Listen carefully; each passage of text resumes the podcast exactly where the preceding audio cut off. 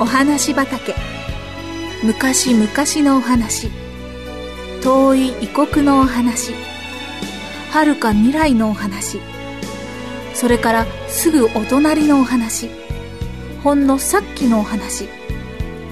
今日はあなたに届けます。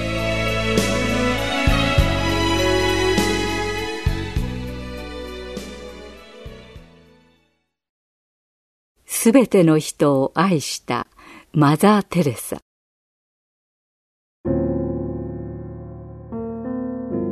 皆さんはマザー・テレサという名前を聞いたことがありますかインドに住んで神様の働きをしていた女の人です。インドのコルカタという町には今でも30万人以上もの路上生活者がいます。路上で生まれ路上で生活をします。この子供たちはお金がなくて学校へも行けないのです。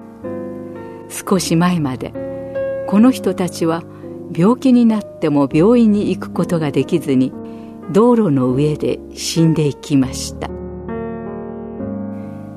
マザー・テレサは1910年に生まれました。本名はアグネスと言います。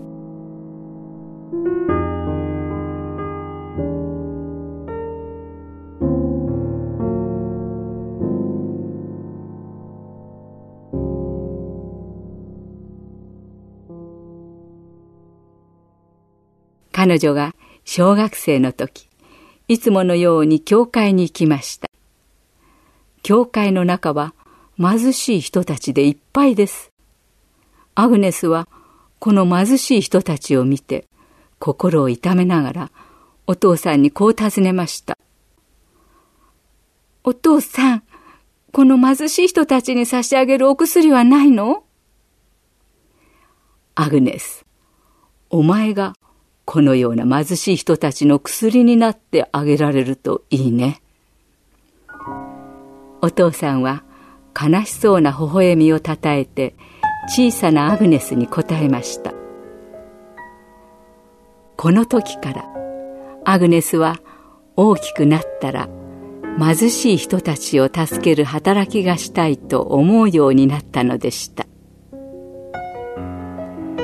コルカタの町には死を待つ人の家という場所があります。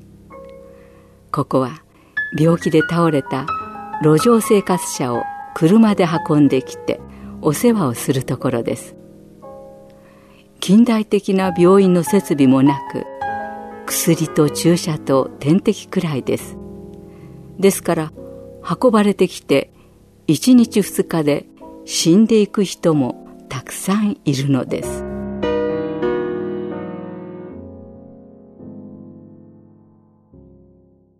この施設の創設者は実はマザー・テレサです。そう大きくなったアグネスなのです。マザー・テレサもだいぶ年を取りある日コルカタの道を歩いていました。すると道路におばあさんが倒れていました。マザー・テレサはこの人がすでに死んでしまっていると思ってそのまま通り過ぎようとしました。